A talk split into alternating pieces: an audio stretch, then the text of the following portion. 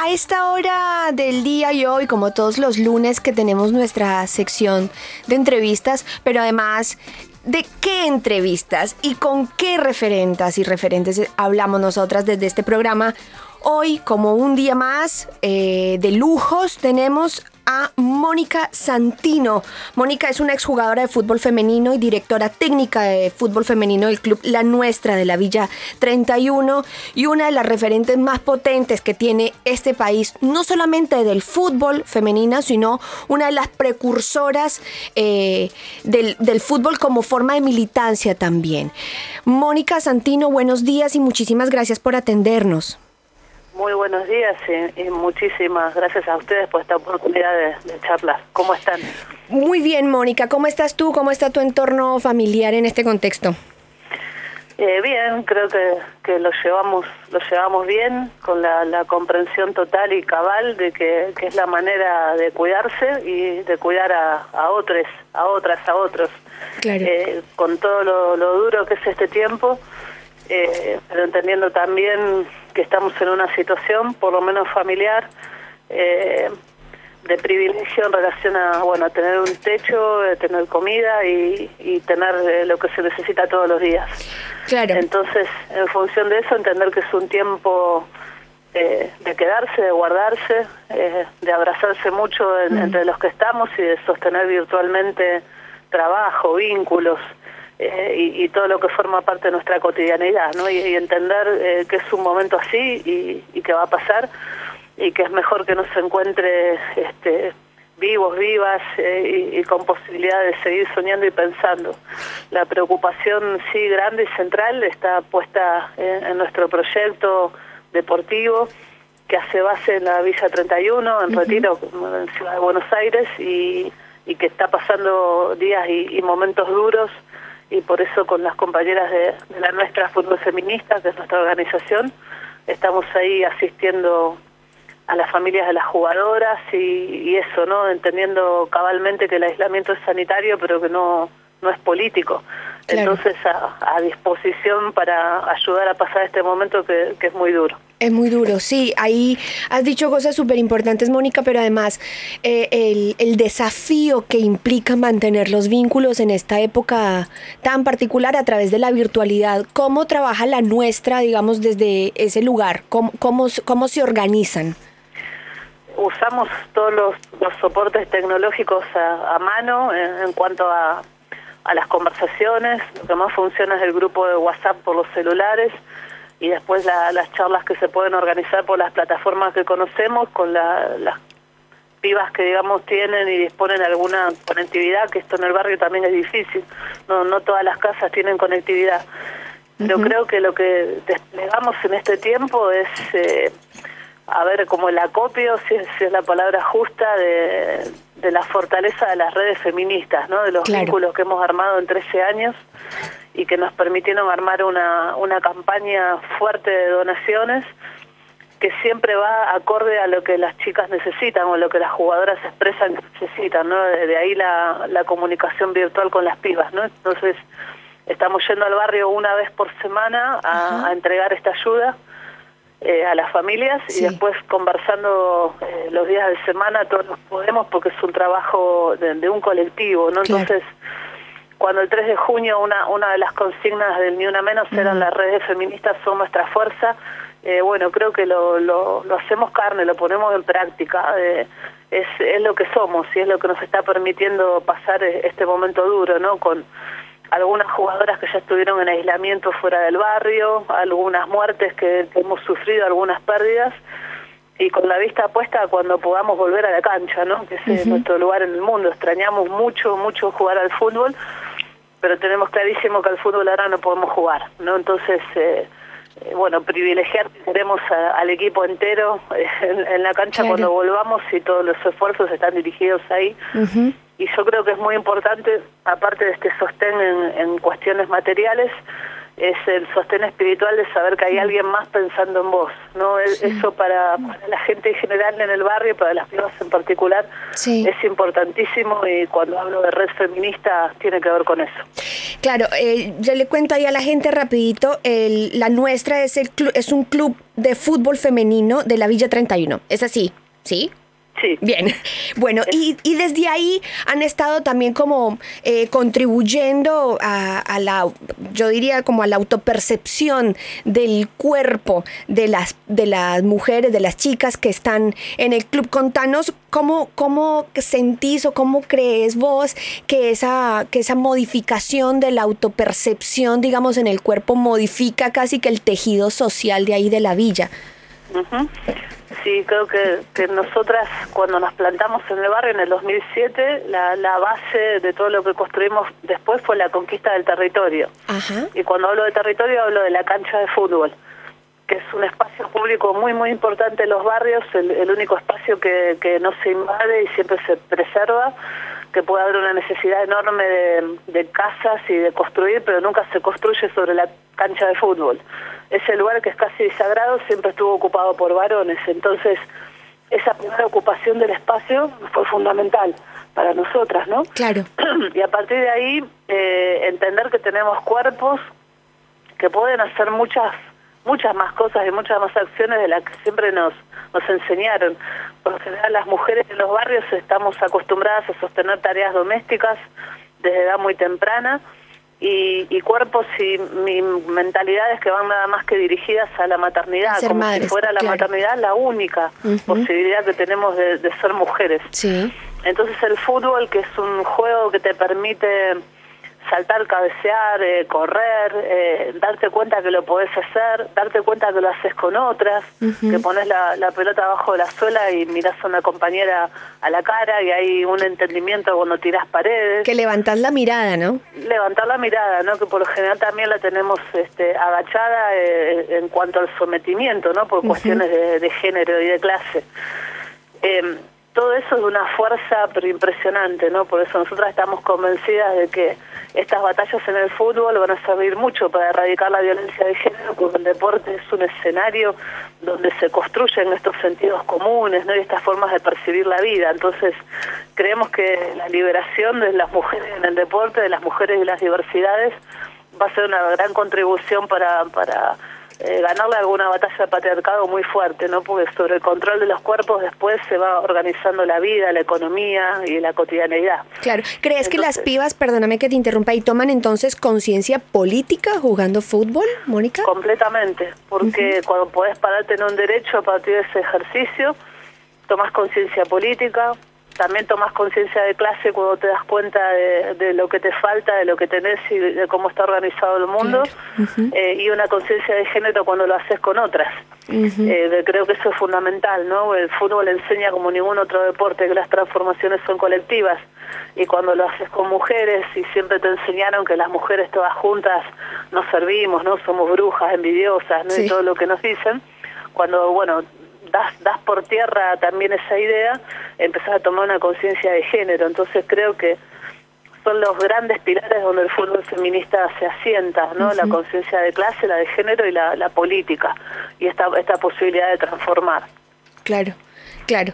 Eh, eh, ¿Dónde porque, a ver, eh, hemos tenido noticias de, de, que hay como recrudecimiento de algunos casos o focos de COVID-19 en algunos partidos de fútbol. Y más allá de mirarlo de una manera desprevenida, decir, bueno, mira lo que hacen por irse a jugar fútbol, me parece que o sea, hay una lectura ahí mucho más profunda de eso, ¿no? Eh, ¿Por qué esa necesidad tan imperiosa? Y me parece que lo mencionabas también ahorita un poquito, de el campo de fútbol como un territorio sagrado y propio.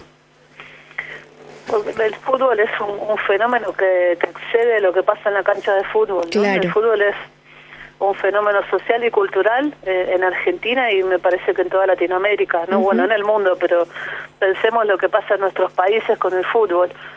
Eh, en Argentina nosotros tenemos la posibilidad de explicar a través del fútbol vínculos familiares, explica la, la, el origen de nuestros barrios muchas veces, cuando hablas del origen de los clubes, eh, y podés hablar de generaciones a través del fútbol. Bueno, eso, eso es muy fuerte y forma parte de nuestra identidad y nuestra cultura. Entonces la pretensión de que las mujeres estamos afuera de un fenómeno de esa característica ya, eh, digamos, no tiene razón de ser. Claro. Ese ritual y todo lo que lleva al partido de fútbol, que no es solamente de fútbol, es lo que cuesta eh, tantísimo poder sobrellevar en esta época. Y que es muy comprensible, digamos, el fútbol es el corazón de, nuestros barrios, es lo que late, no es la, es la vida eh, cuesta mucho, digamos, eh, es algo que hay que, trabajarlo, entenderlo. Eh, nosotras lo hacemos desde una valoración de la vida y porque supimos y sabemos que por seguir jugando al fútbol en algunos barrios eh, el virus que tiene una una capacidad de contagio gigante se fue extendiendo, ¿no? Entonces tenemos clarísimo que es un tiempo de, no sé, como sentarte en el banco de suplentes, ¿no? Como algo que, que hay que esperar, que estamos jugando el partido más bravo y, y que los mejores partidos están por venir y que va a ser así, ¿no? Eh, seguramente por un tiempo más, pero que tenemos que tener esa paciencia, esa paciencia que tiene que ver con, con amar la vida por sobre todas las cosas, ¿no? Y, me parece que, que va por ahí. Pero eh, el arraigo cultural del fútbol, esa raíz que tiene el fútbol para todos nosotros y nosotras, me parece que es lo que explica eso eh, y que cuesta mucho. De hecho, bueno, hubo que cerrar canchas eh, con faja y con candados y demás, por lo menos en la Villa 31 eh, funcionó así para que eh, la gente en general deje de jugar a la pelota, ¿no? Eh, yo creo que cuando hablemos de esta época, dentro de un tiempo, bueno, será será una de las cuestiones a, analizar y a pensar, pero el fútbol es todo eso para nosotras y nosotros y nosotros. Claro. Mónica, ¿qué, qué, se, ¿qué se modificó, qué se alteró, qué cambió en la mente de las pibas desde que empezó la nuestra hasta esta parte? ¿Qué sentís vos que se ha construido ahí a partir de, de un club de fútbol femenino? Creo que por lo menos en, el recorte que nosotras podemos hacer en la Villa 31 es eh, cosas que tienen que ver con lo cultural, ¿no? Con esto de, bueno, ver una cancha y, siempre poblada de varones cuando empieza a haber mm. un grupo de chicas que se organiza y entrena, digamos, y que lo, lo hace seriamente. Eh, y jugadoras que quieren ser mejores futbolistas y técnicas que se sienten más técnicas, eso empieza a tener una repercusión. Digamos, hoy cuando vos entras a la Villa 31, la cancha del barrio Güemes, que es donde nosotras estamos, se la conoce como la cancha de las mujeres. Y para nosotras un cambio muy significativo fue ver que algunos compañeros varones empezaron a cuidar a los hijos cuando las mujeres están jugando, ¿no? Los hijos son siempre de las mujeres en los barrios y y ese cambio de conducta en algún, en algunas familias eh, fue para nosotras bueno esto no como un gol al, ángulo un, un, gran festejo. Y ver por ejemplo en diferencia lo que pasaba en 2007 que eran grupos adolescentes cuando empezamos que empiecen a venir nenas más chicas acompañadas por sus familias eh, y vestidas de fútbol, ¿no? Las chicas que estaban viniendo en el 2007 a veces venían de jean y zapatilla y ni siquiera con un short para jugar, ¿no? Y, hay un cambio ahí generacional que nos parece muy importante.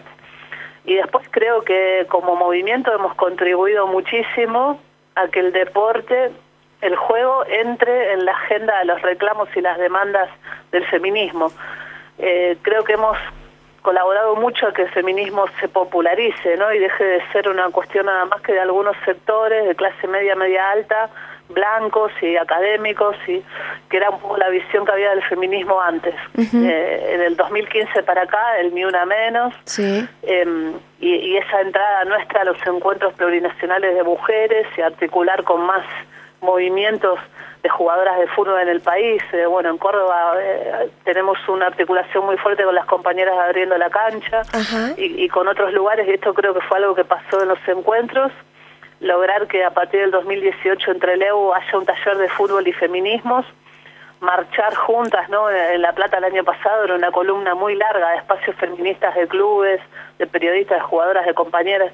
Bueno, me parece que, hemos contribuido un montón a que ese movimiento se haya expandido, haya salido del barrio y que hoy estemos hablando de, fútbol desde el feminismo y pensando en una deconstrucción eh, menos sexista, menos homofóbica y menos machista en relación al deporte más popular del país.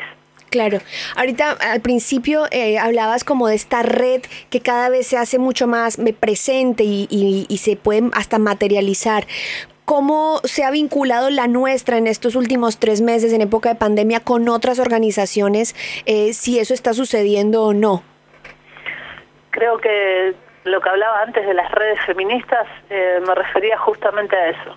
Em, estamos en, contacto permanente porque formamos parte de la coordinadora Sin Fronteras de Fútbol Feminista, que colabora mucho con la situación en la Villa 31, así como en otros barrios populares de, la ciudad de Buenos Aires, de la provincia de Buenos Aires. Em, compañeras que estuvieron dispuestas a ayudar y a estar y a poner el cuerpo desde el primer minuto.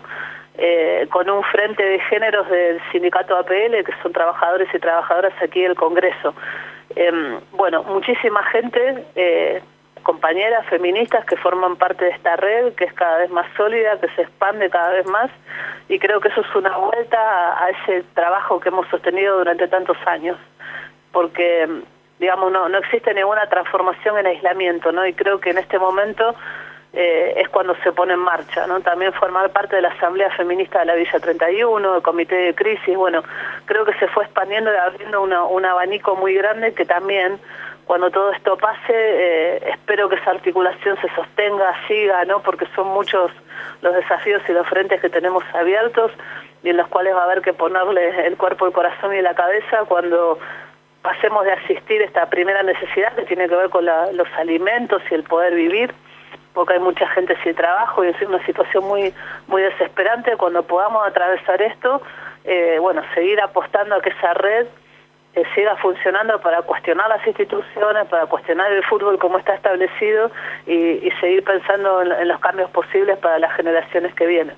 Claro, porque la nuestra no solamente como club, digamos, de fútbol femenino, sino como una organización de, que contribuye eh, a la realidad eh, o tratando de modificar la realidad desde el barrio. Entonces, mencionabas en un principio, si no estoy mal, el apoyo a las familias de las jugadoras. Eh, bueno, últimamente, o últimamente no, en los últimos meses, escuchamos de, la muerte de Ramona, viste, como, como estos símbolos que siguen profundizando la desigualdad tan tremenda que hay, sobre todo en, en, algunos barrios de, del país todo. Eh, ¿Cuáles son los gritos o las reivindicaciones del feminismo villero en este contexto, en esta situación de pandemia? ¿Cuáles te parecen que, que empiezan como a recrudecerse dentro de las reivindicaciones que tienen?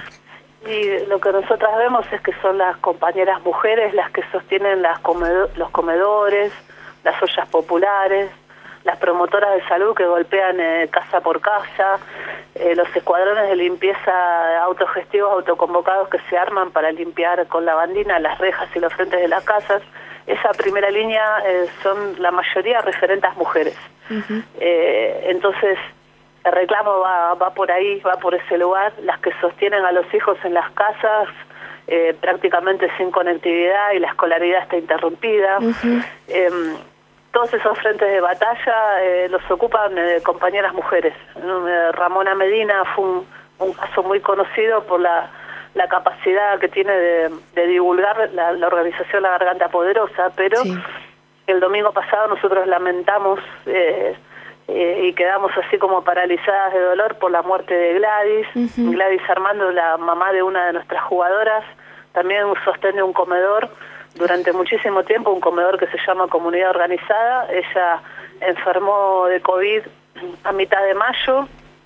Eh, era eh, la compañera que nos había habilitado el lugar para que guardáramos mercadería y, pudiéramos organizar las primeras entregas de, de bolsones de comida a las jugadoras de la nuestra y Gladys se internó ahí y fue sufriendo distintas complicaciones y falleció el domingo pasado. Bueno, esa, esa es, eh, digamos, una pérdida importante para nosotras y, clarísimo de que necesitamos muchas más Gladys para que el mundo sea más justo. Entonces, no, no, no queremos que quede en una declamación de principios, ¿no? sino realmente, bueno, cómo pensamos un mundo un poco más justo después de esto porque la injusticia social, la brecha, las grandes necesidades son las que provocaron las muertes de muchas referentes en distintos barrios populares de, Buenos Aires, ¿no? Entonces, eh, pensar desde el feminismo estas muertes, pensar cómo seguimos, es parte de la tarea que tenemos por delante, ¿no? Y de, un compromiso muchísimo más grande del que teníamos antes, creo que ahora hay que hay que redoblarlo porque eh, no, no puede ser que la ciudad más rica del país eh, la gente muera de esta manera por condiciones indignas de vida, ¿no? Eso es inaceptable eh, y, es, y es por ahí por donde tenemos que ir. Bien, Mónica, pues eh, primero les abrazo y lamento muchísimo estas pérdidas tan importantes para ustedes como colectivo. Eh, y también agradecerte, Mónica, no solamente por esta nota de ahora, sino por eh, entender el barrio como un lugar de, lucha. detrás de ustedes hay un, no solamente un montón de gente trabajando, sino participando y, y teniendo una nueva perspectiva de la realidad y, de la vida. Así que agradeciendo muchísimo por esa labor y por ese trabajo, Mónica, y lo que ya le he dicho un par de referentes, así como tú que han pasado acá por el programa, hablamos con Marta Dilón la semana pasada. Les agradezco muchísimo por, por poner el cuerpo en nombre de todas nosotras.